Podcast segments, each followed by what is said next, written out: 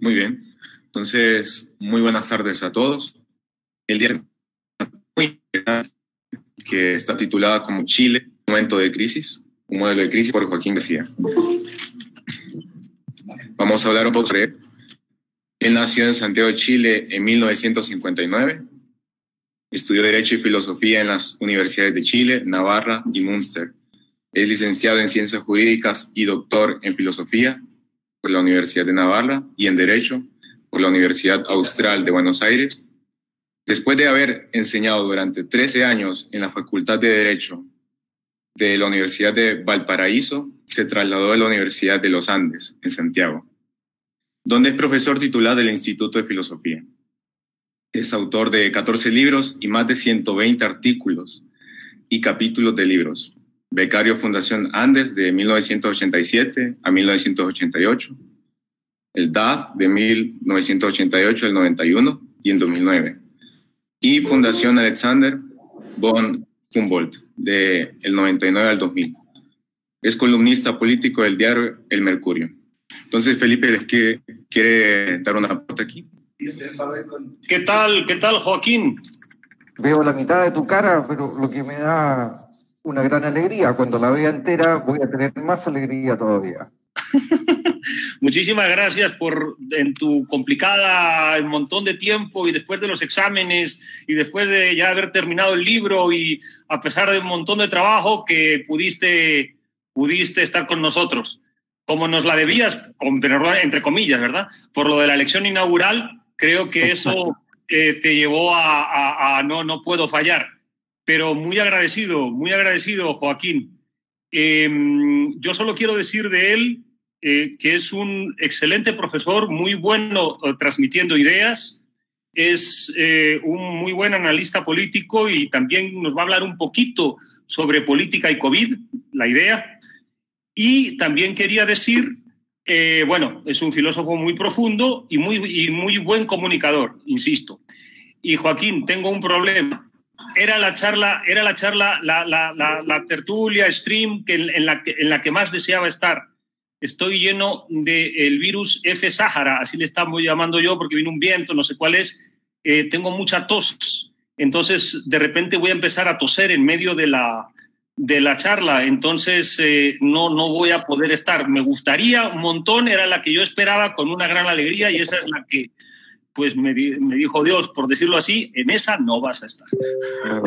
Así que te saludo, y, te agradezco muchísimo el que hayas eh, querido aceptar. Aceptar fue muy fácil porque yo estuve en Honduras en el mes de enero y quedé absolutamente fascinado por ese país. De modo que, que en otro país podría haber sido más difícil, pero en este caso fue muy sencillo. Aceptar. Gracias. Fue cosa decir sí. Gracias, Joaquín. Tenemos bastante trabajo por delante mi idea es irles contando un poco acerca de este país tan lejano. Algunas versiones dicen que Chile significa esto, país que está lejos de, de, todo. Y voy a poner unos 30 minutos y después ustedes me hacen preguntas, creo que es lo más eh, práctico. O sea, tengo que terminar aquí a las eh, y 21. 16, 21 en hora chilena, no sé qué horas serán allá porque son varias horas de diferencia. A ver, hagamos un poquito de historia. Chile era una parte del virreinato del Perú, era un rincón del mundo muy alejado. Era una capitanía general del virreinato del Perú, donde estaba la cultura y donde estaba el dinero. Chile era un país eh, muy pobre, donde había soldados que peleaban contra unos indios eh, muy rebeldes, muy, muy aguerridos, que se llamaban eh, los mapuches. Chile se independiza en 1818 y como todas las, las, naciones hispanoamericanas tiene una situación de caos, anarquía, hasta que el año 1830 se produce una guerra civil, ganan los conservadores e instauran un sistema, eh, gracias a que hubo un político genial que se llamaba Diego Portales, un hombre muy, muy talentoso, y dijo, mire, aquí el problema de las naciones hispanoamericanas es que pretenden innovar y hacer cosas absolutamente nuevas y copiar Inglaterra o Francia o Estados Unidos y eso aquí no resulta. Nosotros lo que vamos a hacer es una monarquía electiva, por decirlo así. Lo vamos a llamar presidente de la República, va a durar cinco años, reelegible. Y con ese sistema hay un presidente con mucha, mucha autoridad. Y con ese sistema Chile tuvo tres decenios, o sea, tuvo tres presidentes conservadores, 30 años, y después llegaron los liberales e hicieron más o menos eh, lo mismo.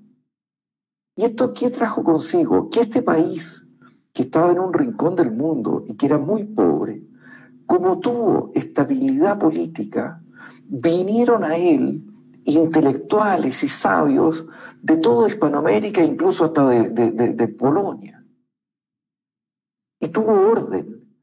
Y cuando un país tiene orden, empieza a creer también económicamente es un país muy, estable. Y tuvo la fortuna de traer a, un, a la persona más inteligente que ha habido en Hispanoamérica en su historia, que se llama Andrés Bello, un venezolano que llevaba 20 años en Londres por razones determinadas, tenía alrededor de 40 años, vivía en una situación de mucha pobreza y Chile lo, lo, lo trajo. Y al año de llegar Bello, se, ordenó el país y Bello ayudó a, institucionalizar esta, esta nación. Y la idea central de Bello, y que en el fondo fue el inspirador o un inspirador del régimen, fue, mire, solo hay libertad allí donde tenemos orden. Así que hay que asegurar el orden. Bello era un genio. Bello hizo, no, estudió un par de años de derecho cuando joven, pero hizo el Código Civil de Chile que fue reproducido por varias naciones hispanoamericanas, redactó una gramática, una gramática también es un acto de ordenar, e hizo, fue el primer rector de la Universidad de Chile. Sus obras completas son 26 tomos de este grueso. Un hombre que escribe derecho romano, libros de derecho internacional, análisis filológico, eh, gramáticas latinas, estudios sobre el CID, estudios políticos, un hombre absolutamente universal, poeta. Y eso dura hasta 1891, donde hay una guerra civil. Y Chile tiene, antes de eso, Chile tiene la desgracia, algunos piensan, de ganarle dos guerras a Perú y Bolivia. Y en la guerra era el derecho de la época, Chile le quita el norte, el sur de Perú y una, y una importantísima parte de, Bolivia y todo el norte de Chile aparece, o sea, Chile se multiplica después de, la segunda de esas guerras y ahí está el salitre. El salitre equivale a lo que hoy día es el petróleo. Y hubo una gran riqueza. Y este país que estaba construido sobre la base del orden, del sacrificio y del trabajo duro, de un día para otro tuvo una enorme, enorme eh, riqueza. Esa enorme riqueza trajo, entre otras consecuencias, una gran migración del campo a la ciudad. Y Chile no se preocupó. Chile hizo una cosa buena que invertir en educación. Eso fue muy, muy bueno. Pero no se preocupó de resolver lo que en esa época se llamaba la cuestión social. Y este país que había sido muy estable en el siglo XIX, tiene un siglo XX traumático, con, con grandes, grandes, grandes problemas. Y este país que, que, el siglo XIX la moneda chilena se cotizaba en todo el mundo, en Asia el peso chileno era muy valorado, etc., empieza eh, a tener inestabilidad, una economía muy deficiente y se, y se estanca. Con una altísima presencia preponderante de la izquierda eh, marxista. El Partido Comunista Chileno fue uno de los primeros que se fundó en el mundo. Y nosotros teníamos un partido socialista que era todavía más extremo que el Partido Comunista. El país eh, fue funcionando más o menos hasta que el año 70 gana la presidencia de la República una coalición dirigida por Salvador Allende, un experimentado político, de socialistas más comunistas, más eh, otros partidos eh, pequeños. Con la idea de instaurar en Chile, Allende él decía, yo soy marxista-leninista, mi modelo es Cuba, mi modelo es la Unión Soviética, pero aquí lo vamos a hacer a la chilena, por medios legales, por medios democráticos. Pero la meta es la misma. Este fracasa por muchas razones, entre otras por razones económicas. Chile nunca había sido en el siglo XX un país próspero, pero empieza a haber una inflación elevadísima, desabastecimiento, no hay comida, etc. Hasta que intervienen los militares en septiembre del 73 y ahí surge un régimen que dura 17 años. Esto es el 73, el 80 dictan una constitución y esa constitución anuncia que el año 89 ya el régimen va a terminar. Y va a haber elecciones, es decir, es una dictadura, pero una dictadura con fecha de término. Y lo que hace este régimen es instaurar el año 75 un modelo de economía libre. Y este país, que era un país que no tenía empresarios, era un país eh, económicamente muy pobre, yo me acuerdo el año 70 haber ido a Argentina, la diferencia que había entonces entre Chile y Argentina era mucho mayor que la diferencia que hay hoy día entre Chile y Alemania. El país empieza a experimentar un gran, gran progreso económico. Año 90 surge una coalición, hay elecciones y una coalición de socialistas, los comunistas quedan fuera, y demócratas cristianos. La democracia cristiana es un partido en Chile de centro izquierda que fue muy importante en los años 60, 70 y 80.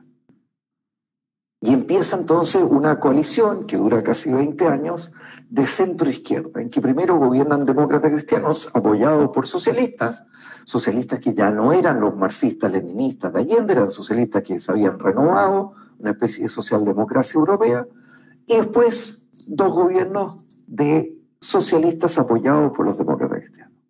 Y ese fue un periodo de gran progreso en Chile, de gran progreso. Y entre las lo, lo que se dieron cuenta, lo que se dio cuenta esta coalición de centro-izquierda, es que no debían cambiar demasiado el sistema de Pinochet. Entonces, con la misma constitución, haciéndole ajustes importantes y sobre todo con el mismo esquema económico, aunque dándole una componente social más importante, más, significativa, se mantuvo el país. Y la derecha, en vez de hacerle una guerra a muerte, colaboró para que hubiera todo, grandes acuerdos nacionales que permitirían que esta coalición de centro izquierda tuviera éxito y lo tuvo. Y lo tuvo eh, muy significativamente en la reducción de la pobreza. Eh, nosotros teníamos eh, el año 90 una pobreza de un cuarenta y tantos por ciento, según como la mía, 48 por ciento, etc. Y el año pasado, antes del estallido social o crisis o lo que sea, la pobreza había discusión, algunos decían que era el 9%, otros que el 12%, pero se dan cuenta que son cifras totalmente distintas. El Año 90, Chile tenía 200.000 jóvenes en educación superior. El año 2010, 2015, eh, ya tenía 1.200.000. Es decir, un, crecimiento impresionante de la educación superior. Y claro, todo esto transformó a Chile en una especie de modelo. Un país estable, un país con un crecimiento económico impresionante, Después, el año 2010, eh, esta coalición de centro-izquierda fue derrotada, vino un gobierno de, centro-derecha, cuatro años después un gobierno de centro-izquierda, que incluyó a los comunistas, volvió a estar en la, centro-derecha y hoy día estamos en, esa situación. Y ahí teníamos un país que, que parecía eh, perfecto. Crecía la inversión, el gobierno de centro izquierda hizo toda una política de privatizaciones muy importante, por ejemplo, de autopistas. Ah, si ustedes van a Santiago, a lo mejor algunos de ustedes a ir, van a ver grandes autopistas. ¿Cómo se hizo? El Estado no tenía dinero, entonces ¿qué es lo que hizo? Bueno, que lo hagan privados y que cobren un eh, peaje. Y eso permitió transformar la infraestructura chilena. Una gran potencia exportadora, aunque muy, muy eh, gravitante en ella el, cobre, que es nuestra riqueza eh, natural. todo esto duró hasta en el primer gobierno de centro derecha ya empezó a haber protestas. Y el tema fundamental fue el tema de la educación. ¿Y por qué la educación? Porque eh, nosotros habíamos tenido en Chile, por primera vez había experimentado posibilidad de movilidad social. Si yo tenía buena educación y trabajaba duro, entonces mis padres podían haber vivido en una situación muy desmedrada, pero yo iba a vivir muchísimo mejor. Les cuento una anécdota para que se entienda. El año pasado, el expresidente Ricardo Bragos, un socialista que fue un gran, gran presidente, gobernó seis años, del 2000 al 2006, él fue a un lugar donde, no sé cómo lo llaman ustedes, pero los argentinos llaman Villa Miseria, los brasileños eh, favela, los chilenos llaman poblaciones callampas, pero lugares donde vive gente en situación muy, muy vulnerable. Y durante su gobierno, esas viviendas muy, muy malas y muy precarias se habían transformado en unos edificios de mejor calidad. Y él fue a ver y creyó que lo iban a recibir muy bien, porque era gente que vivía en la miseria y hoy día conformaba, como muchísimos otros chilenos, una incipiente clase media, clase media baja, pero ya tenía acceso al consumo. Y recibieron, para sorpresa suya, lo recibieron mal. Le preguntaron, le, dijo, bueno, ¿pero qué les pasa? Es que usted hizo estos edificios y no preparó estacionamiento, no sé cómo lo llaman, parkings, eh, para lugares de aparcamiento para nuestros autos, para nuestros coches. Usted no, pensó en eso. Y Lago se queda mirando y le dice, señora, usted hace 20 años habría pensado en que un día iba a tener un vehículo, un auto, un coche. No, señor Lago, la verdad que no. Bueno, yo tampoco. Esta anécdota es muy reveladora porque muestra el enorme crecimiento de Chile y, el surgimiento de una clase media eh, distinta, una clase media muy exigente. Primera generación en la universidad, sus padres habían vivido en una pobreza, en cambio ellos ya tenían tarjeta de crédito, consumo, etc. Y aquí hay un fenómeno que estudió muy bien Alexis de Tocqueville. Alexis de Tocqueville un francés que viajó en 1930 y tanto a los Estados Unidos y recorrió Estados Unidos. Y escribió un libro que tiene dos tomos que se llama La democracia en América y que describe la democracia norteamericana. Y es un libro absolutamente genial. Y ahí Tocqueville se da cuenta de una cosa y dice, existe una situación que es la siguiente, no, no lo dice con estas palabras, pero ustedes me van a entender. Si nosotros en este momento, después de la pandemia, nos ganamos en un concurso un pasaje en avión para ir a Londres y vamos a Londres y vemos Buckingham Palace, eso a nosotros no nos afecta.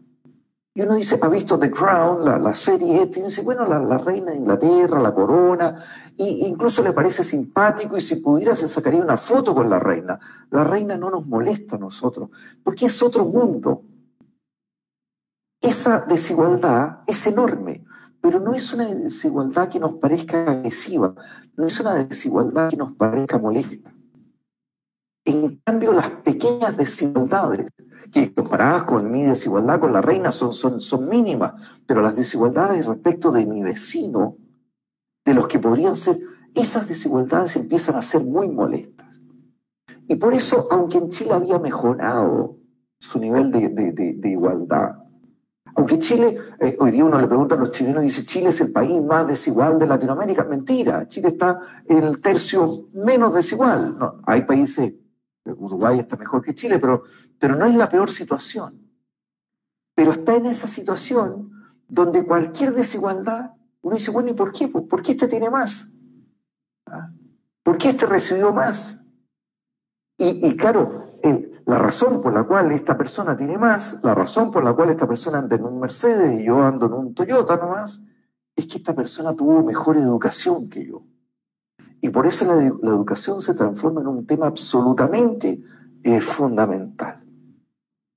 En Chile, la educación básica y media eh, eh, fundamentalmente es pública. También existe otro sector que era en esa, hasta hace un par de años, era educación privada, pero en, subvencionada por el Estado. Entonces el Estado le entregaba a esas escuelas un dinero, pero los padres también ponían una, una cuota que no era muy elevada, pero si sumábamos el aporte del Estado más el aporte de los privados, salía una educación bastante mejor que la educación pública. Y después estaban las escuelas privadas, que esas sí eran 100% eh, pagadas. Eh, eh, claro, la mayoría de los chilenos estaban en la educación exclusivamente pública y estaban molestos porque esa educación no era una educación de buena calidad y querían más. Y empieza a acumularse una sensación de malestar. Por otra parte, el gran motor del el desarrollo de la empresa privada, cuando yo estaba chico, se decía Chile no tenía buenos futbolistas, no tenía empresarios. Y resulta que en el año 75 se puso en marcha la libertad económica y aparecieron empresarios y empresarios, empresarios, y los empresarios chilenos están por toda Latinoamérica con inversiones, o en España, aquí o allá, cuando le dieron libertad económica. Y en el fútbol, cuando llegó Bielsa y después San Paoli, resulta que cuando nosotros íbamos a Lima nos contentábamos con un empate. Y durante Bielsa y San Paoli, eso ya no, no es así, cuando eh, llegaron ellos, resulta que vamos a Buenos Aires y uno espera ganar en Buenos Aires.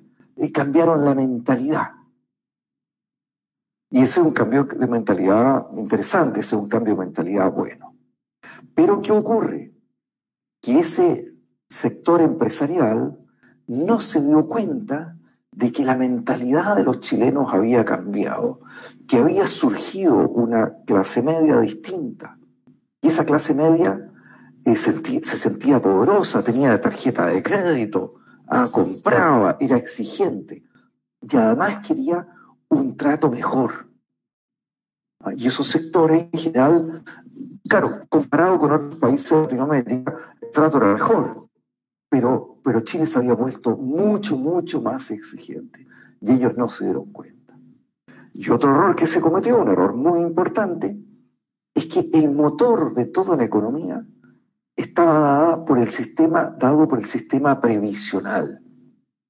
Chile tenía un sistema estatal que funcionaba muy mal y el año 78 más o menos se puso un sistema en marcha de capitalización individual a mí me descuentan de mi dinero, eso va a un organismo privado que yo elijo y lo administran y lo multiplican y lo hacen en forma genial. Y, cómo han multiplicado mis ingresos es absolutamente impresionante.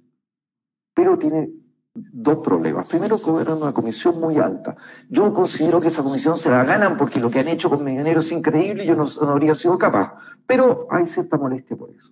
Pero el error más grave es el siguiente cuando se diseñó este... Perdón, y esto, esta, estas eh, empresas tienen grandes, grandes capitales. Y esos capitales los invierten en el país y en el extranjero. Entonces, las administradoras de fondos pensionadas, FP, son dueñas de buena parte de la economía chilena. O sea, yo soy dueño a través de ella de muchas empresas y yo puedo elegir digo, yo quiero tener un fondo de más riesgo, que da más rentabilidad, de riesgo mediano, de bajo riesgo, etc. Cada uno elige según su temperamento si quiere arriesgar más o quiere arriesgar menos. Pero todo este sistema, que era un sistema muy genial, particularmente cuando un país baja su población, ¿ya? se diseñó en 78. Y la expectativa de vida de los chilenos en el año 78 era muy baja y se pensó en chilenos que iban a jubilar a los 65 años y que iban a vivir no mucho más. Y del 78 en adelante, con el progreso económico, la esperanza de vida de los chilenos creció enormemente.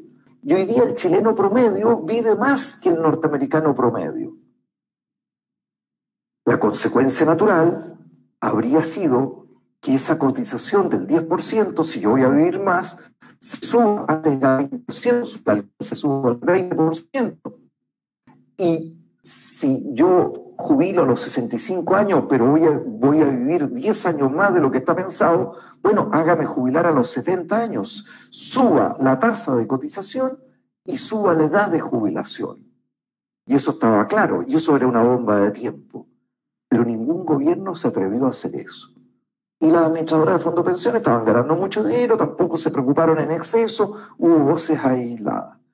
¿Y qué sucedió? Cuando empezaron a jubilar los chilenos, descubrieron con sorpresa que sus ingresos bajaban abruptamente. ¿Y por qué bajaban abruptamente? Bueno, porque estaban viviendo mucho más. Así como en Sion Lago no había pensado que esa gente iba a tener un auto, un carro, y preparó unos edificios para otra situación, el sistema estaba bien diseñado en su momento, pero no se hicieron en este y en muchos otros temas, no se hicieron los ajustes oportunos. Esto causó una gran frustración. Y por eso los grandes temas fueron educación y previsión. A eso se suma también, aunque no ha sido tan protagonista, la salud. En Chile, si yo me enfermo y me dicen, mire, ¿usted dónde quiere que lo atiendan? ¿En Chile o en Estados Unidos? Digo, no, es lo mismo. Ah, en Chile estoy, estoy bien, hay muy buenas clínicas para los que tenemos sistemas privados de salud. Pero hay muchos chilenos que todavía están en el sistema público, que es un sistema que no está al nivel del otro, que, eh, en que las atenciones se demoran mucho y uno tiene que hacer una larga fila para conseguir una operación. A lo mejor la calidad médica es buena, pero la atención es, es mala. Vemos entonces un sistema que aparentemente era perfecto, pero que empieza a tener algunas grietas importantes. A eso hay que agregarle otro fenómeno que es muy, muy relevante.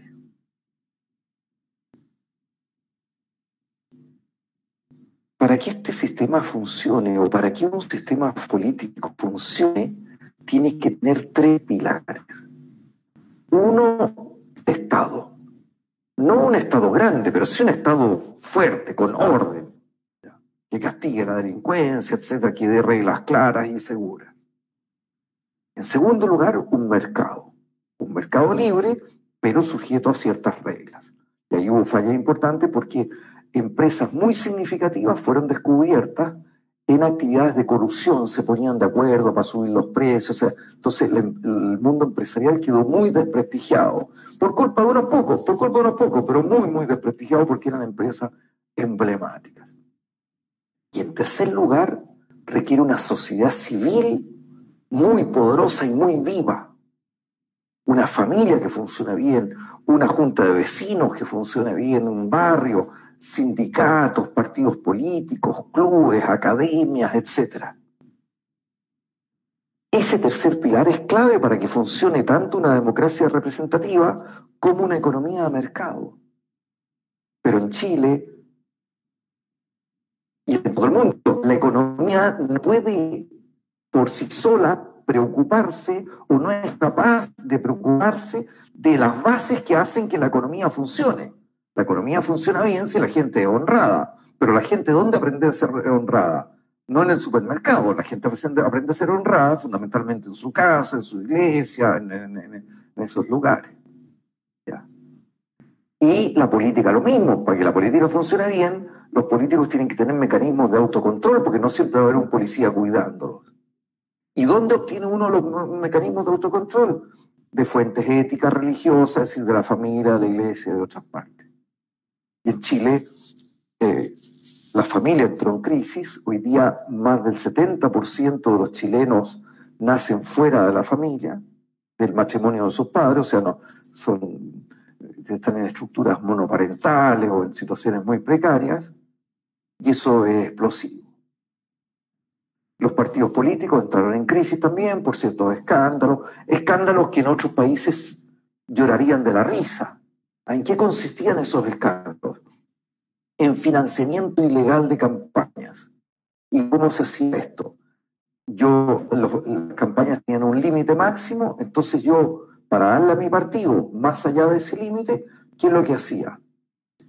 Le decía al diputado, hagamos como si yo, como si tú me hicieras un trabajo Entonces el diputado emitía una boleta, pagaba impuestos por eso, pero el trabajo no lo había realizado, era una donación encubierta, el país recibía impuestos. En cualquier país del mundo el financiamiento ilegal se hace en un subterráneo con un maletín donde yo llevo unos dólares y los paso escondidos, pero los chilenos somos muy legalistas.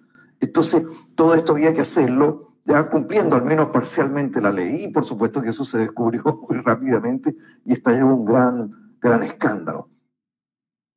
No estamos hablando, salvo alguna excepción, de que los políticos hayan recibido dinero ellos, para ellos, sino que era dinero para campañas. Bueno, entonces tenemos políticos desprestigiados, familia destruida, empresarios desprestigiados por esta colusión y una iglesia muy, muy prestigiada. Porque en Chile, en el año 90, la tasa de aprobación de la iglesia católica, Chile era un país católico, siempre tuvo un 15% de protestantes, más o menos, era de un 70%. Se había preocupado de los derechos humanos, tenía mucho prestigio. Hoy día, en Chile hubo unos casos que no fueron muchos, pero fueron muy emblemáticos y muy graves, de ciertos sacerdotes muy simbólicos que fueron descubiertos en actos de pedofilia, de abusos, etc. Hoy día la tasa de aprobación de la Iglesia Católica es de 14%. Y en los últimos estudios, ¿qué es lo que muestran? Que en los últimos años, o sea, del año 2018, un estudio de la Universidad Católica, del Instituto de Sociología, un estudio muy serio, eh, no es un censo, pero sí un estudio eh, muy, muy bien hecho. Entre el año 2018 y el año 2019, la Iglesia Católica había perdido un 10% de adherentes en Chile gente que antes se, declaraba católica, ahora ya no se declaraba católica. Y en la, pérdida de la Iglesia Católica, que tradicionalmente la habían capitalizado los protestantes, ya no es así, sino que lo capitaliza la increencia, o sea, agnósticos y ateos. Entonces cambió totalmente el panorama. Y claro, tenemos entonces un edificio que tiene fisuras por todos lados. ¿Y qué pasó el 18 de octubre? El 18 de octubre pasaron, voy a explicar muy brevemente porque lo interesante es, el, el 18 de octubre hubo una operación en que en 24 horas incendiaron unas 80 estaciones de metro y muchas de ellas quedaron totalmente destruidas. El metro es el orgullo de los chilenos. El metro chileno funciona muy bien, es muy moderno, limpio, etc. ¿En qué país del mundo la gente destruye su metro?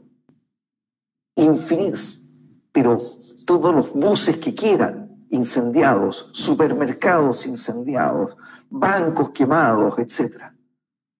Y se inició una ola de violencia en que ustedes me dirán, ¿quién hizo eso? Y los chilenos tenemos que decir, no lo sé. ¿Y por qué no lo sé? Porque Chile es el país perfecto. Entonces, en el país perfecto, ¿Para qué íbamos a tener organismos de inteligencia? Habíamos tenido organismos de inteligencia durante el gobierno militar, pero eso había habido una mala experiencia, entonces en la práctica se desarticularon. Y los organismos de inteligencia que todavía quedaban, que funcionaban, que eran eh, del ejército, de la armada, se le dijo no, usted no puede hacer inteligencia en Chile, usted está para espiar a los peruanos, a los argentinos, a los bolivianos, pero no, está, no puede hacer inteligencia en Chile.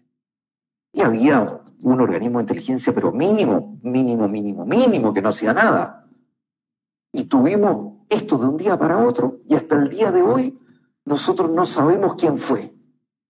Algunos dicen, pero no lo sabemos.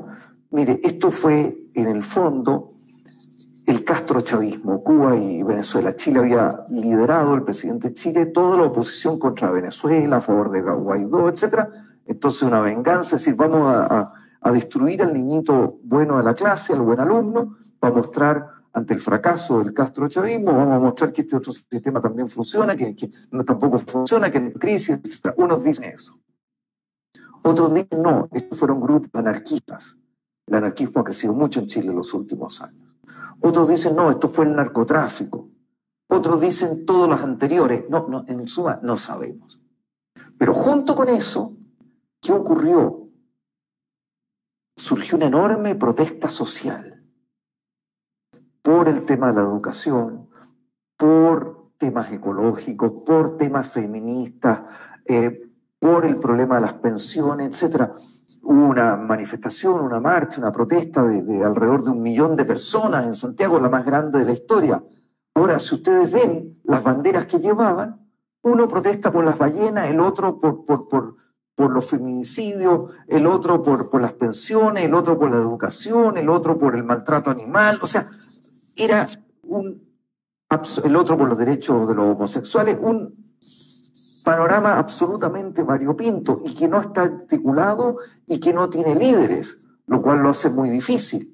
Y nos encontramos con un gobierno entonces que también trata de la oposición, eh, condenó la violencia en serio, tampoco puede negociar con, mucho con la oposición porque la oposición tampoco es representativa. Eh, la aprobación del presidente es 14%, 13%, y la del Parlamento, donde está la oposición, dominado por la oposición, eh, puede ser el 8%, el 10%. Entonces, tenemos que, que no hay salidas políticas. Se llega a un acuerdo para discutir si, se elabora una nueva constitución, es decir, porque hay en ciertos sectores rechazo a la constitución de Pinochet, aunque la constitución de Pinochet fue reformulada profundamente el año 2005, etc., eh, nos encontramos con un, un, una gran tensión social, con una violencia desatada, sin muchas salidas políticas, con un sistema político desprestigiado, con empresariado desprestigiado, con iglesias desprestigiadas, con eh, generaciones con esto ya estoy terminando, de gente joven que ha crecido en la abundancia y cree que es normal eh, poder viajar, cree que es normal ir a un supermercado y encontrarlo todo provisto, etc. Y cree que pueden cambiar el sistema económico y aquí no pasa nada porque esto, esto, esto es como el sol que sale todos los días, O, la, o la luna que sale todos los días, ¿ya? Nos encontramos con eso y en ese momento nos llega la pandemia que nos toman un momento que en el peor momento posible. Y claro, tenemos al país ya desde hace mm, varios meses paralizado. En este momento yo no puedo salir a la calle desde hace un mm, par de meses. No, no, no. Insisto, no, no puedo salir a la calle. Necesito un permiso especial de la policía indicando que voy a salir para comprar una medicina Hoy día salió, en una residencia universitaria, uno de mi casa porque hay una medicina que requiere una receta especial que no, no se puede encargar desde la farmacia. Ya, y tuvo que salir, pero fue una absoluta excepción.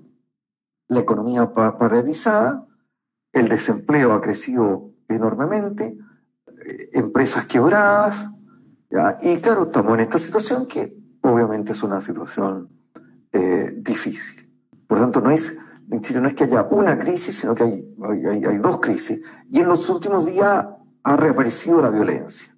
Con la pandemia la violencia eh, se había guardado, pero ya a pesar de que esté prohibido, en las noches salen bandas a, a, a quemar, eh, a poner barricadas, etc. Eh, y eso complica todavía más las cosas. Preguntas.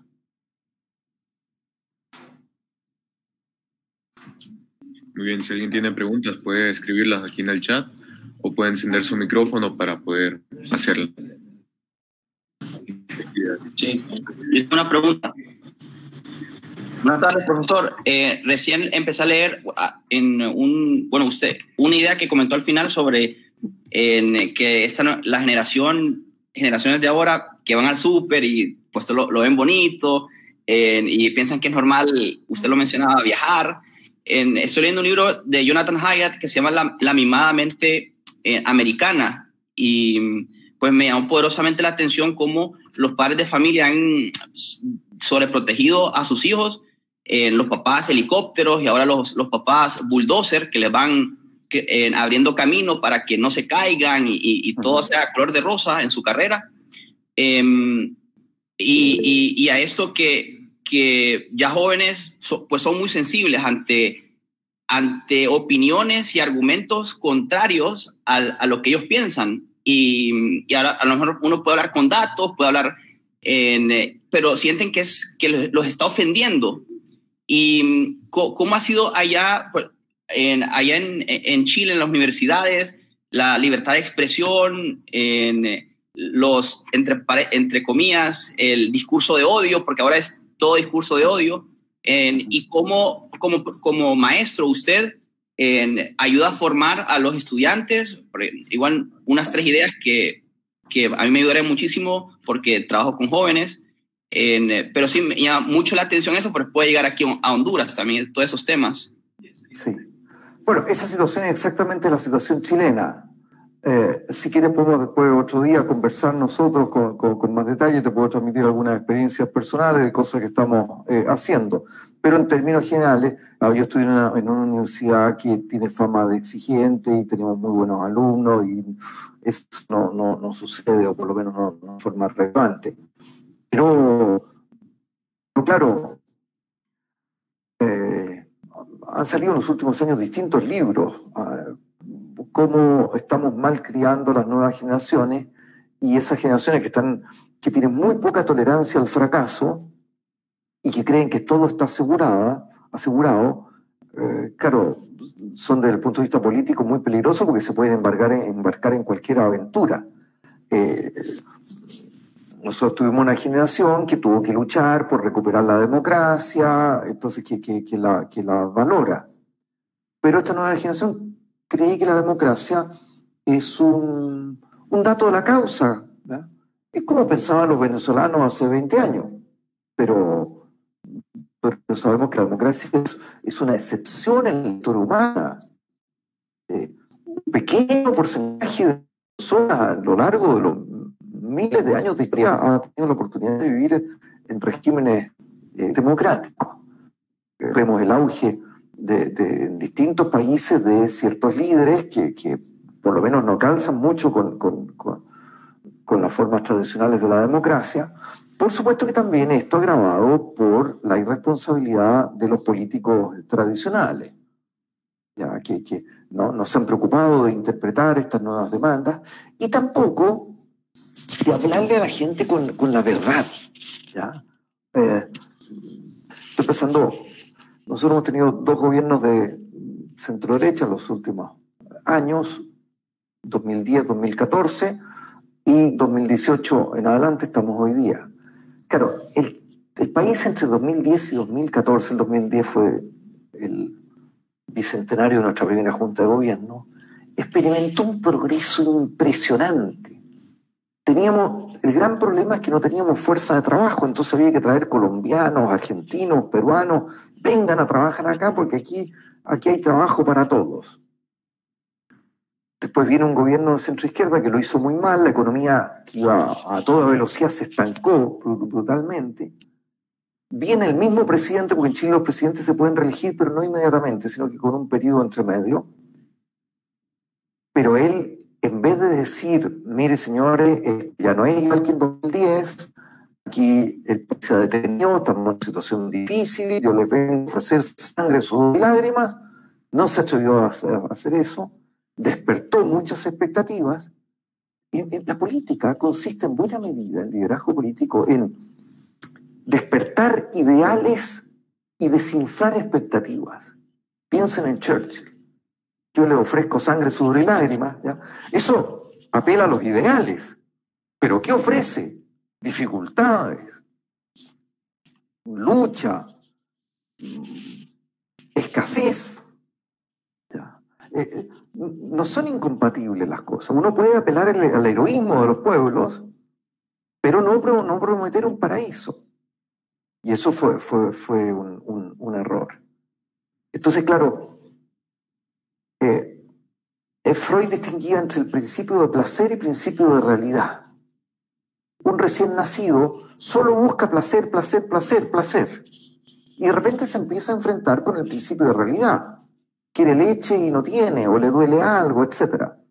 Si nosotros educamos a la gente solo sobre el principio de placer y proponemos estilos de vida hedonistas y, y sexo fácil y marihuana, etcétera, claro, vamos a crear personas que, que, primero no son conscientes de que los recursos son escasos, no son conscientes de que la vida es algo difícil, poca tolerancia a la frustración y en cualquier momento recurren a la violencia.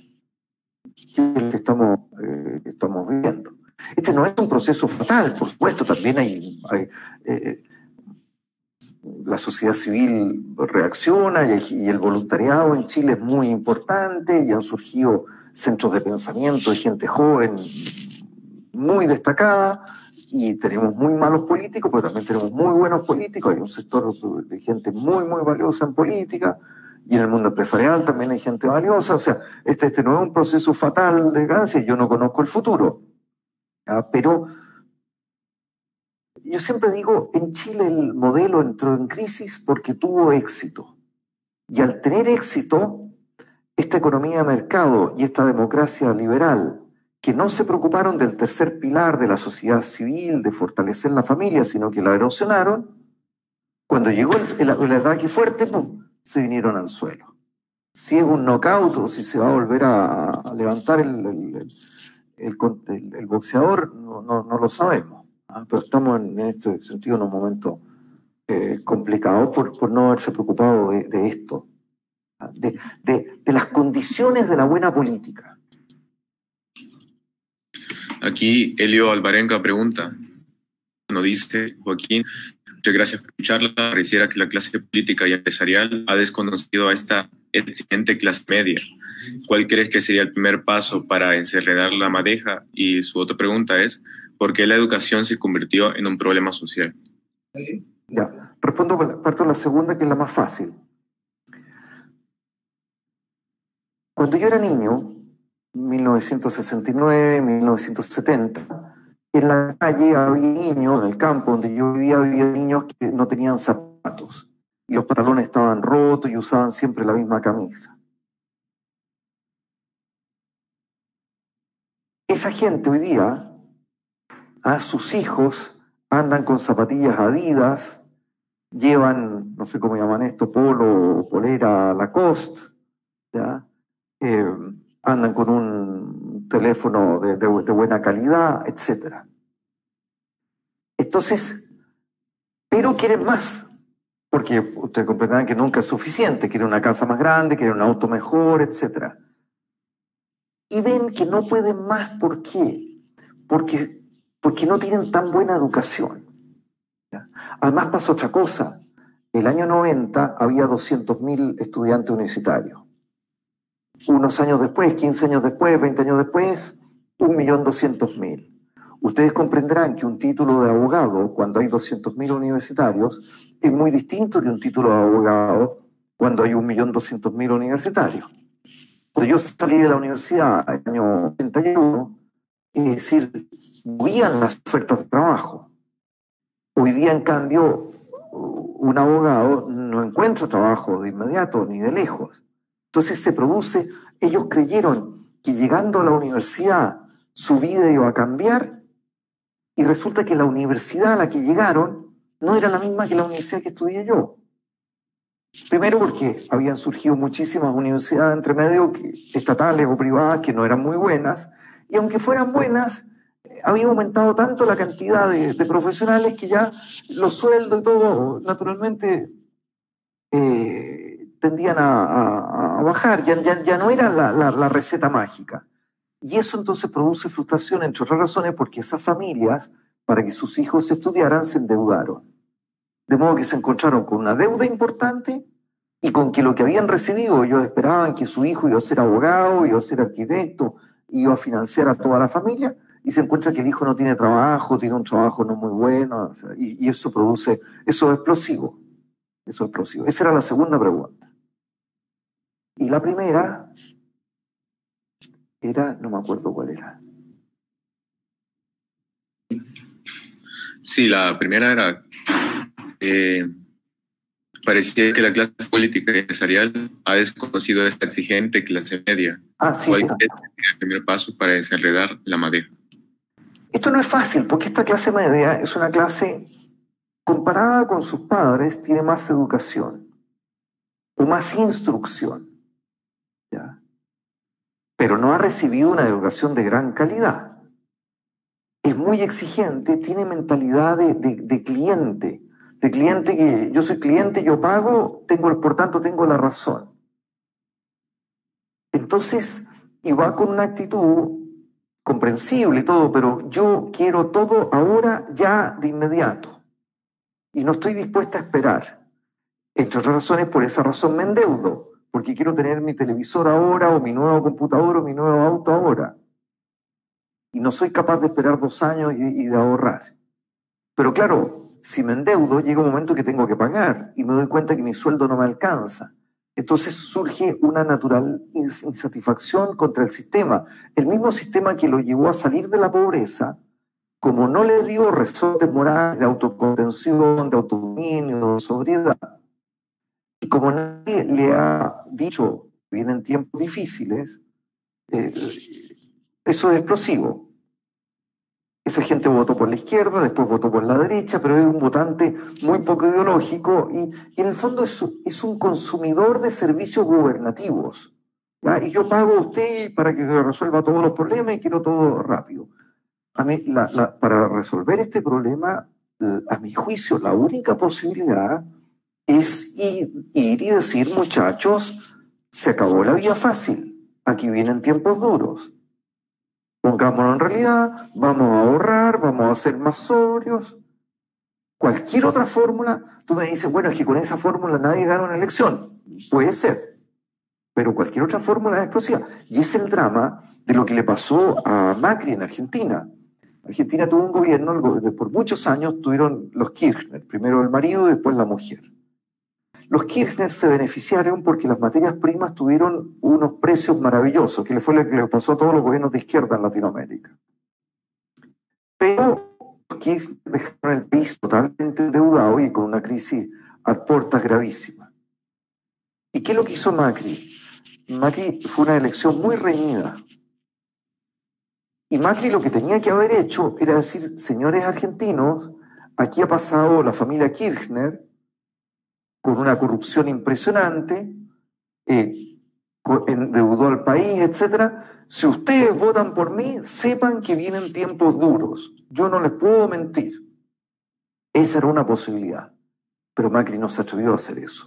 ¿Por qué? Porque eh, era, eh, la elección estaba muy reñida. Y claro, Macri ganó, sí, ganó, pero despertó unas expectativas que no podía cumplir. Y Macri lo único que hizo, como bajaron los precios de las materias primas, la economía empeoró con Macri y dejó el país un gobierno de derecha, la derecha siempre ha sido sobria en los gastos, sin déficit fiscal, etc. Macri multiplicó el déficit fiscal al infinito. Entonces duró cuatro años y por supuesto que perdió la siguiente elección. No podía ser menos. Porque no, habló al país con la verdad.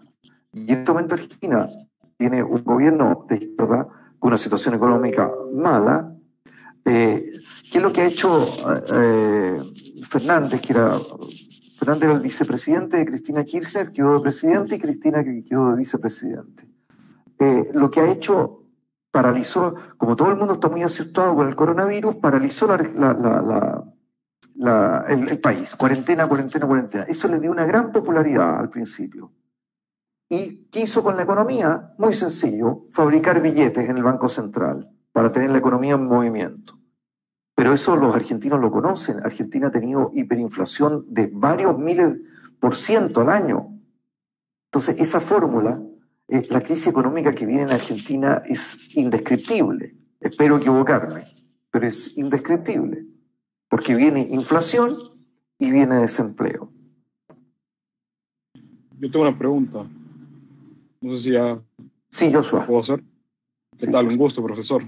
Más mío. Qué, qué bueno que, que, está mencionando el ejemplo de Argentina, porque justamente mi pregunta más o menos Resulta que en los espacios de, de estudio, de discusión, sobre todo de corte de derecha, siempre decimos que en los últimos años la derecha latinoamericana se enamoró o se engarzó con el tema económico y, y con resolver de manera económica la propuesta del socialismo y, de cierta manera lo logró y Chile, como usted lo ha planteado, fue el, modelo a seguir de muchos países. Sin embargo, la derecha descuidó demasiado la cultura, demasiado la familia. Y Argentina fue el, proto, así como Chile fue el, ejemplo a seguir en el modelo económico, podemos decir que Argentina está siendo el país eh, ejemplo a seguir en esta suerte de revolución gramsciana, ¿no? El feminismo, la ideología de género y todo ese tipo de cosas, porque se dieron cuenta de que, de que todo esto iniciaba desde las universidades, o sea, las, las, facultades totalmente ideologizadas y, y, con, y, con, adoctrinamiento marxista. Y hasta donde tengo entendido, en Chile pasa lo mismo. Entonces mi, mi pregunta es, si la derecha en Chile sigue apuntándole a, a, la economía, a mejorar la economía, a mejorar el tema de, la, de las AFP, y, descuidando la, el tema cultural que nace de las universidades, eh, ¿va a seguir Chile el ejemplo cultural de, de, Argentina, de, al punto de llegar a izar una bandera de los LGBT y, y bajar la bandera de Argentina, por ejemplo? de que el mismo presidente de, de, corte peronista use el lenguaje inclusivo en su, en sus discursos y ni hablar de los, de los temas como el matrimonio voluntario o el aborto. Sí, exacto. Mira, el caso chileno, o sea, en primer lugar, la derecha en Chile cometió el mismo error, ¿ya? pero con una diferencia, es que a pesar de que eh, la derecha representada por el actual presidente era una derecha muy preocupada de la economía y poco preocupada de la cultura, en la sociedad civil surgieron centros de pensamiento, iniciativas, eh, muchas de ellas de gente joven, muy, muy interesantes. Entonces, si hoy día uno ve el debate cultural, el debate cultural, el campo de las ideas, el panorama está muy equilibrado, aunque numéricamente los sectores secularistas son mucho más grandes, en, en, en, calidad, en, presencia pública, etcétera, hay cosas muy, muy interesantes. Si alguien quiere, le puedo mandar eh, algún correo electrónico de algunos para que vean un poco cómo funcionan estos, estos centros de pensamiento. ¿ya? Y eso marca una diferencia también respecto de Argentina. O sea, la, propia sociedad civil eh, reaccionó. Pero claro, eh, los grandes empresarios y los, políticos en general, la, mayoría todavía eh, ahora están desconcertados porque de repente ven que el sistema se, le, se les desarmó ¿ya? y no se dan cuenta de que el sistema se desarmó porque antes habían perdido en el campo de la cultura. La derecha siempre, el empresario, el político derecho desprecia la cultura y ahora se dan cuenta que la cultura, ah, parece que la cultura era importante. El, eh, Ahí hay. Entonces, una diferencia con Argentina, yo creo que en Chile hay. Chile es un país más pequeño y comparativamente Chile tiene más instituciones que están trabajando y trabajando muy bien. Por supuesto, este es un trabajo que se ve a larguísimo plazo, pero están trabajando muy, muy bien. Eh, después, si queda tiempo, otro día les cuento esto. Y en segundo lugar, en Chile tenemos una clase política que se ha deteriorado muchísimo pero todavía en Chile tenemos un número importante de muy buenos políticos. En la izquierda, en la derecha, etc. Y es una diferencia con Argentina en que casi no se salva nadie. Y después los niveles de corrupción, aunque en Chile hay corrupción, pero claro, eh, sumados todos los problemas de corrupción de Chile, se calcula que han sido en los últimos años 7 millones de dólares. Claro, uno le dice es un argentino o le dice es un peruano y para qué decir un brasileño y, le da ataque de risa y no, no, no puede resistir. Entonces, eh, eso también ayuda. En Chile yo, yo estoy seguro, es decir, ni este presidente, ni el anterior, ni el anterior se han llevado un peso al bolsillo. Esos ministros, los últimos 30 años, ministros que, que, hayan obtenido dinero en forma ilícita, no sé, serán tres, cuatro, cinco en 30 años. Y eso marca una diferencia. Esto no significa que Chile sea invulnerable, pero, pero la situación es un poquito distinta. Joaquín, eh, muy valiosa toda la discusión que se acaba de, de, generar. Lógicamente, agradezco mucho tu tiempo. Soy Carlos Borjas, aquí en Guaymura. ¿Qué tal, eh, Carlos? encantado de verte y tenerte aquí con nosotros. Eh, ciertamente es necesario tener más tiempo contigo. Eso está visto porque nos, nos han llenado de preguntas. Siguen gente que quiere preguntar, pero el tiempo se nos fue. Tenemos un programa que seguir. Perfecto. Y valoramos mucho tu tiempo, obviamente. Oye, vivo, vivo en la residencia y tengo toda la semana este problema de, de, de que hay que cortar las tertulias porque si no siguen eternamente. tenemos, eh, no, te, debemos, te debemos el viaje a Tela, así que te vamos a tener pronto por acá, espero, ¿verdad? Entonces, agradecemos mucho tu, tu, tu tiempo, tu colaboración, la riqueza de tu exposición y esperamos tenerte pronto, pronto, muy pronto, para continuar esta eh, rica conversación. Perfecto. Bueno, un saludo grande. Gracias a ti. Perfecto. Gracias bueno, muestren sus caras, por favor, muestren sus caras, porque yo solo he visto J, J, D, B, C, C. Muestren sus caras antes de irse, por favor. Está bien. Seguimos a la meditación, jóvenes, invitados todos, y también aprovecho para felicitar a la UNIER, que anda por ahí, cumpleaños ayer. Muchas felicidades y gracias por el tiempo, por estar con Webura Online. Bueno, Bye. adiós, adiós. Un gusto.